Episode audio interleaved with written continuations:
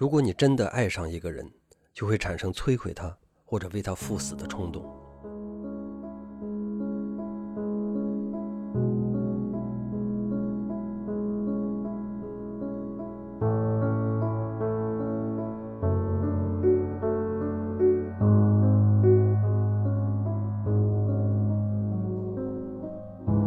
当我们做梦的时候，总是会突然被置入某一个环境，不知道出于什么原因，我们对这个环境居然深信不疑。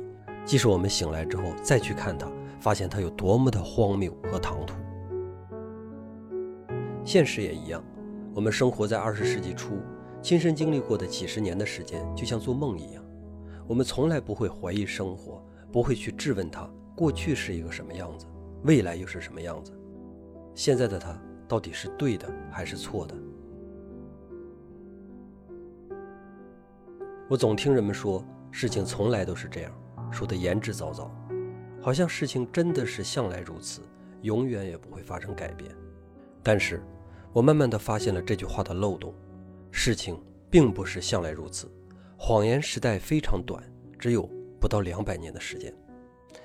是的，我们正处于谎言时代。比如说爱情。爱情被修饰的过于的精致了。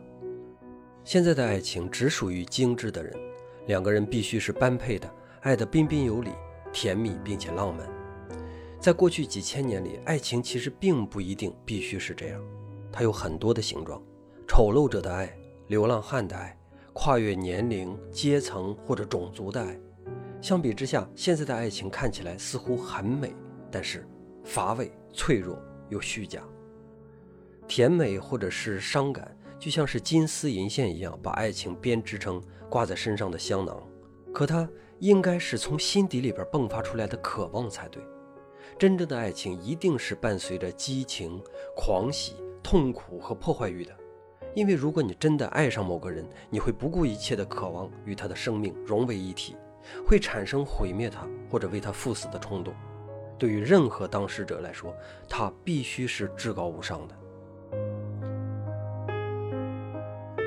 法国有一位画家叫莫罗，古斯塔夫·莫罗，在世纪初的时候他就去世了。法国人为他打造了一座最美的美术馆，这就是法国人比我们优秀的地方。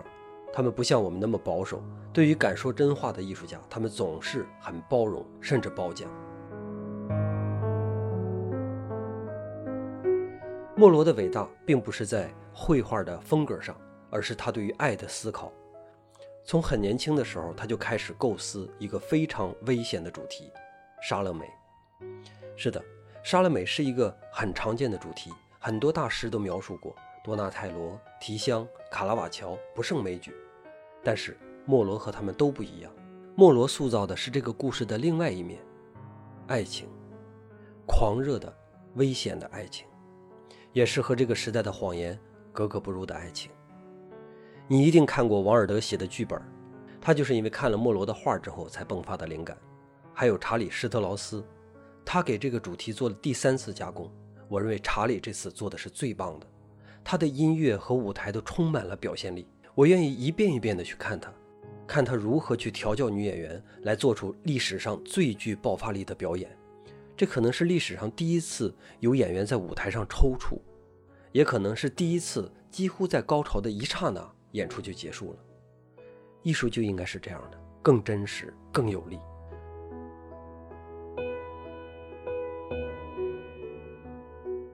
莎乐美的母题来自于圣经，在历史上也确有其事，说的是以色列的希律王杀害了哥哥，夺取王位，还娶了他哥哥的妻子王后希罗底。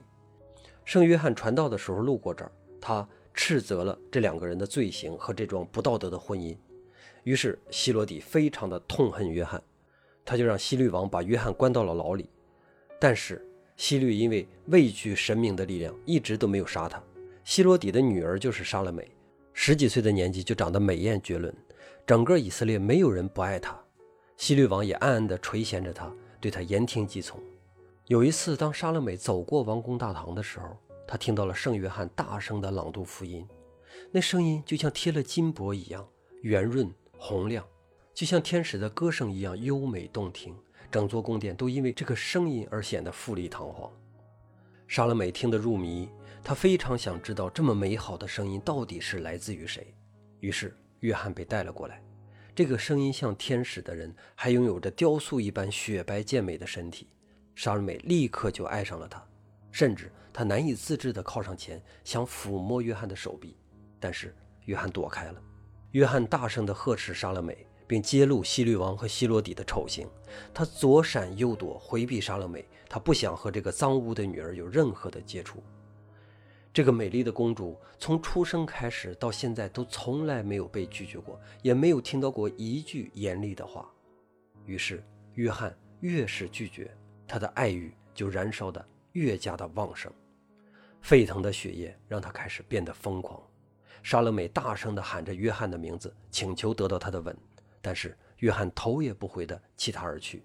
他宁可回到肮脏的牢房里，也不要这个美丽但堕落的公主。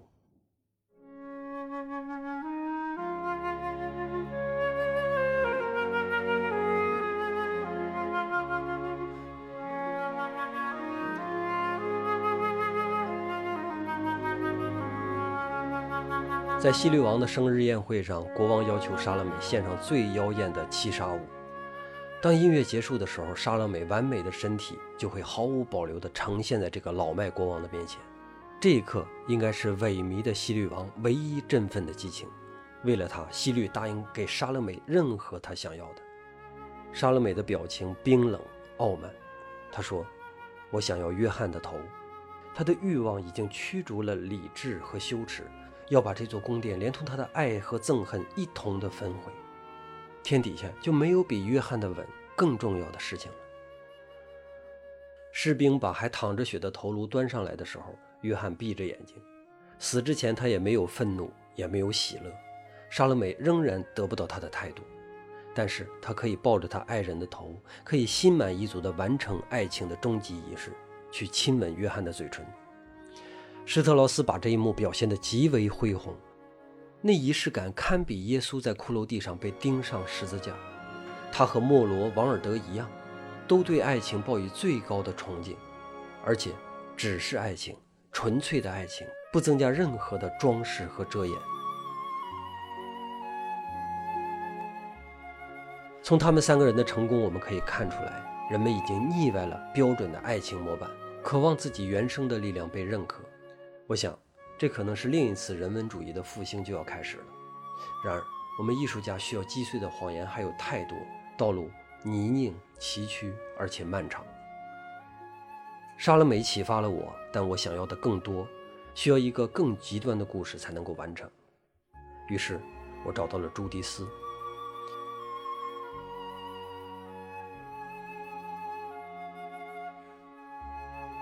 亚述人包围了巴勒斯坦的王城，他们的将军是让人闻风丧胆的赫勒夫尼斯。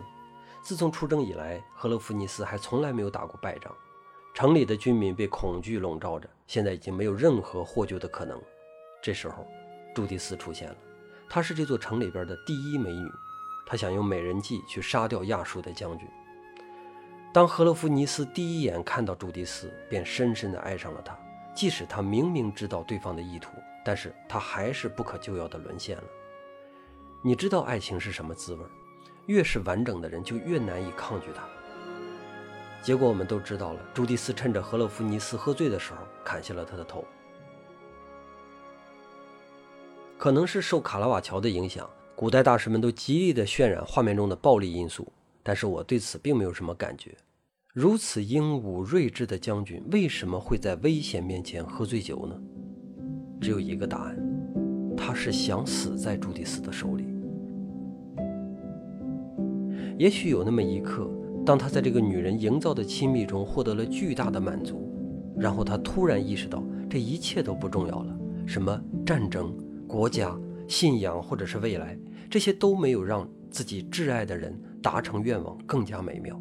于是他甘愿献上自己的头颈来声明自己的爱。危险。冷酷无情，但是又如梦似幻的女人，在此刻，她也一定会明白这份爱，她不可能对此无动于衷。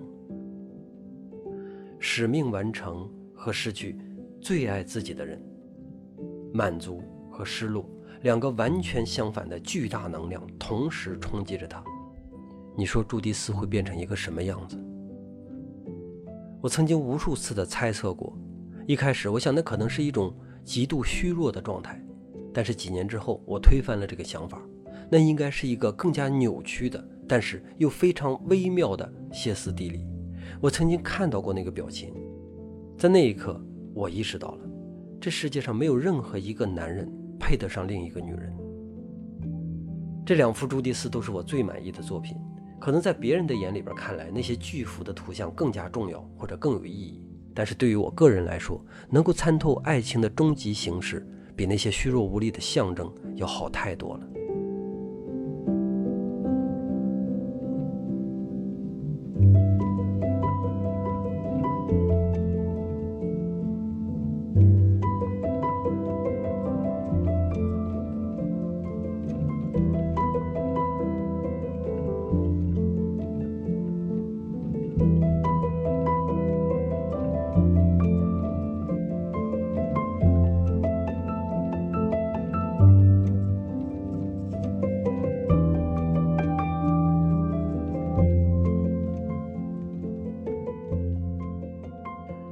零四年的时候，我的几幅画在德累斯顿展出，其中有一幅画叫做《金鱼》。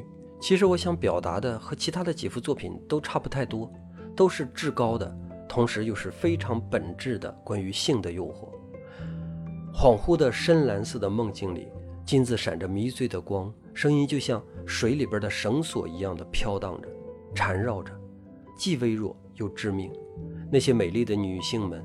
黑发、红发或者是金发，他们各自散发着自己青春的魅力，而我就是那条金鱼，正被他们引向欢乐的深渊，同时也是骷髅遍地的极乐世界。伯克林和克林格尔都在描绘这个主题：危险和致命的吸引力。我并不是希望在画面里边为人提供诱惑，也不是在道德的说教，我只是想把它们表现出来，仅此而已。艺术是自由的，也许是唯一自由的东西，但是在我们的谎言时代，自由难以实现。当时的权威人士建议把这幅画摘下来，因为他们担心萨克森的王子会被我画的画所污染。你听到了吗？污染，只因为我谈论了性的能量，然后就被称作污染。为什么叫做谎言时代？因为每一个人都在做的事，却不允许被提及和谈论。性可能是我们原生力量中最伟大的，它能使物种繁衍。然而，不知道从什么时候开始，它就变成了污秽，变成了道德的对立面。如果说原罪论是罪魁祸首的话，那么中世纪的人为什么会在忏悔书里边去描写它呢？这显然不是宗教的问题，而是这个谎言时代的问题。就是有那么一些人期待其他人彻底变成机器，不为任何其他的事情去劳神、去耗费精力。这些人，他们标榜那些轻松的、优雅的、不需要去思考和发力的行为，比如说去购买一些漂亮的壁纸装饰别墅，去携手在多瑙河前边看看夕阳。他让人们在花钱上获得快乐，好尽快的回到贫穷，重新陷入工作。他们塑造中产阶级，但不允许中产阶级胡思乱想，因为工作效率永远都是第一位的。当然，你可以说我阴谋论，你也可以说我说的不对，或者说我说的片面。但是我相信它一定是原因之一。对于性的集体缄默，并不是向来如此，过去它不是这样，未来它也不会是这样。只有谎言时代才会如此的畸形。艺术和艺术家们期望揭露谎言，但是谎言正在奋力反击。但我不会妥协，呈现真实是我们作为艺术家的责任。我一直在构思一幅更有效的作品。同样是表达生命最本质的能量，但是也要拥有绝对的美。当一个男人和一个女人陷入爱河，他们的热血就会屏蔽掉一切道德上的约束，在一个很私密的场景当中，他们毫无保留地奉献自己，燃烧自己，并且享受爱与被爱的激情。这个时候，最强烈的生命力就会爆发。我认为吻可能是一个非常贴切的行为。男人用力地拥抱着女人，像阳光包裹大地一样强劲与投入。女人不需要用力，她会享受，会以更加持久和无私的方式回报他。为了区别这两种爱的不同方式，我为男人设计了由方形图案组成的长袍，而女性则是圆形的。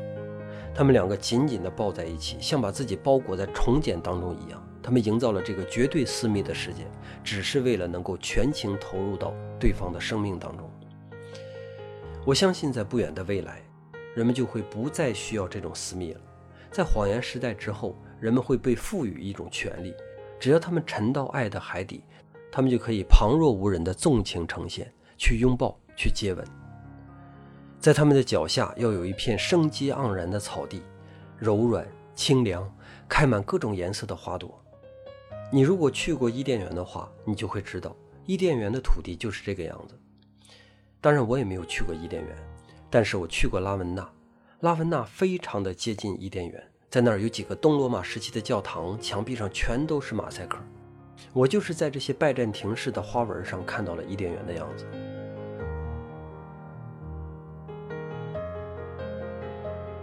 古代人喜欢把天堂描绘成金色，因为他们对天堂一无所知，他们只能用人间最璀璨、最辉煌的颜色去形容它。我非常喜欢这种谦卑的热诚，所以我也同样的处理了。剩下是最关键的，是这两个人的表情。我设计了很多次，但只有一次成功了。我让这个男人把脸完全埋到对方的头发里。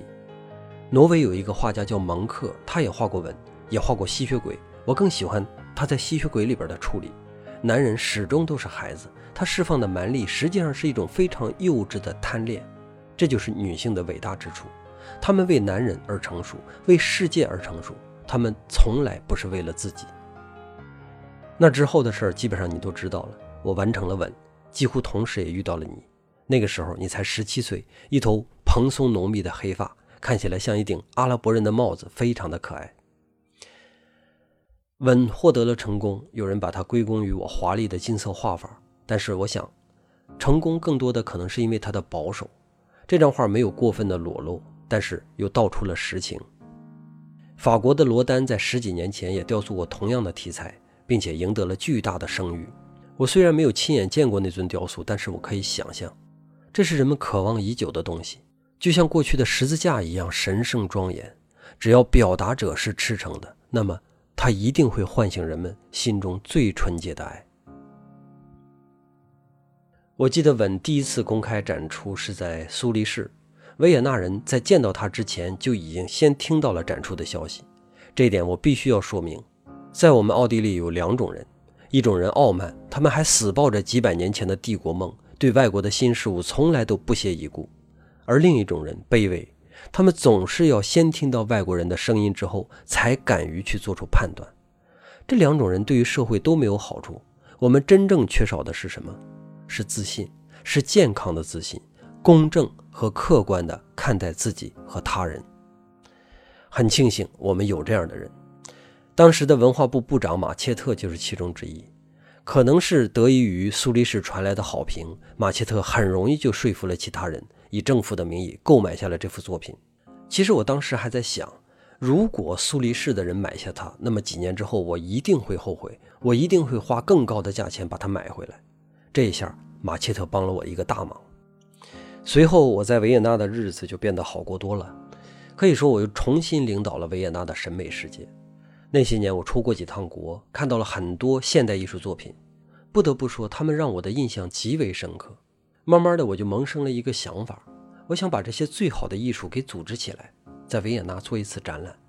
当然，这件事我没有任何的私心，我只是想让民众知道，我们维也纳这些人所做的，其实在整个欧洲都有人呼应。那现在我的地位恢复了，所以这件事大概我们也可以做了。正好，一九零八年是那位好大喜功的国王在位六十周年，这是一个千载难逢的机会。我和马切特一起到议会提案论证，最终说服了他们。除了准备场地非常仓促之外，其他一切都非常顺利。我们邀请到了梵高、蒙克、马林格尔、伯克林等等欧洲最好的艺术家到维也纳来参展，同时我们也把奥地利最优秀的艺术家给集中到了一起。那真是一场盛宴。如果我们要找一个事件来区隔维也纳的古代和现代的话，我一定会选这次展览。他为人们带来了太多的震撼，甚至他都惊得那些批评家忘记了批评。我也记得当时你的样子，那天也是在这儿。我和霍夫曼商讨场地的时候，你问我怎样才能参加这次展览，然后我说你已经被邀请了。我记得你当时的表情，你瞪大着眼睛，紧咬着嘴唇去假装镇定。霍夫曼在一边笑得特别的大声，但是你好像完全没有听到一样。我知道对于一个十八岁的孩子，这的确有点难以置信，但是我确实不想让你错过和大师们同台的机会。我知道这个机会有多重要。因为我曾经在艺术史博物馆画了很久的壁画，那段经历可以说是我艺术生涯中最重要的。当你的作品旁边摆的是拉斐尔或者是丢勒，你马上就会意识到你应该如何才能接近他们。很多人都不能理解为什么我要这样对你，你应该也能听到过一些非常不靠谱的留言，对吧？但是我从来没有怀疑过自己的真诚，你的才华是毋庸置疑的。我不是因为你是我的学生才购买你的画，而是因为你的作品足够的优秀。我把你推荐给那些画商或者是收藏家，他们也都是同样的认可你，即使你的年龄看起来还不够成熟。但是也正因为如此，你身上散发的光芒才不至于被污泥所覆盖。在你身上，我看到了我不曾有和已经流失掉的东西。我没有过你那样的爆发力，我的活力也正在消失，这些都是非常珍贵的。比生命还要珍贵。我们选择了做艺术家，就好像选择了做火焰一样，只有光和热才能代表意义。从这个角度上来说，可能耗尽的越早就越好一些。是的，我要庆幸这一刻就要来了。回看我的一生，我自己无比的骄傲。我的死就像恒星烧尽了最后的火焰一样。我把我的鲜血献给了爱情，把生命献给了艺术，这是我来到这个世界的时候仅有的两样东西，我都献了出来。我们互不辜负，因为他给我的回报美好到令人窒息。亲爱的爱公，现在能看到二十七岁的健康的你，太好了。我手里这张海报可以说明一切。如果有人从第一次开始收集的话，那么他现在应该收集了很厚的一沓了。维也纳分离画派的第四十九次展览，第一次就是我，最开始是我，但是我的使命已经完成了。现在是你，在你之后还会有人传承下去。艺术是纯粹的，就像光一样，所以它也是永恒的。光不会因为时间改变，我们也是。就在这张海报上，当初我因为画了裸体的忒修斯而受到批评，现在的你居然把自己画成了耶稣。在每个时代里，我们都是不和谐的人，我们就像刺一样。可是，去想一想植物生长的样子，如果没有刺破的力量，它怎么可能变化呢？最近，我总是会想起几年前的那些风景画，画的时候还没有察觉，现在我想起来才发现，我一直在描绘自己的天堂。每个人的天堂都有着不同的样子，而我的天堂里边住着一个非常可敬的上帝。它被尊称为美。相比莫奈或者马蒂斯，我更喜欢修拉的作品。我记得在一九零三年的时候，我们在分离派展出过他那幅非常著名的《大丸岛星期天的下午》。我和修拉两个人的天堂应该是连着的，我们共用同一个上帝。这儿没有什么多变的光或者是天气，也没有鲜艳的色彩，但我们有的是无穷无尽的热爱，柔缓而厚重。这种能量化作了肉眼几乎看不见的细节，充满整个画面。即使是现在，当我想起那些繁密的闪烁，我仍然会发抖，因为那就是我想要的那种永恒的包裹，永远不会担心被抛弃的感觉。现在，我就要回到那儿了。我唯一的祝愿，就是愿所有感动过我的美。你都可以同样感受得到。再见吧，朋友。再见。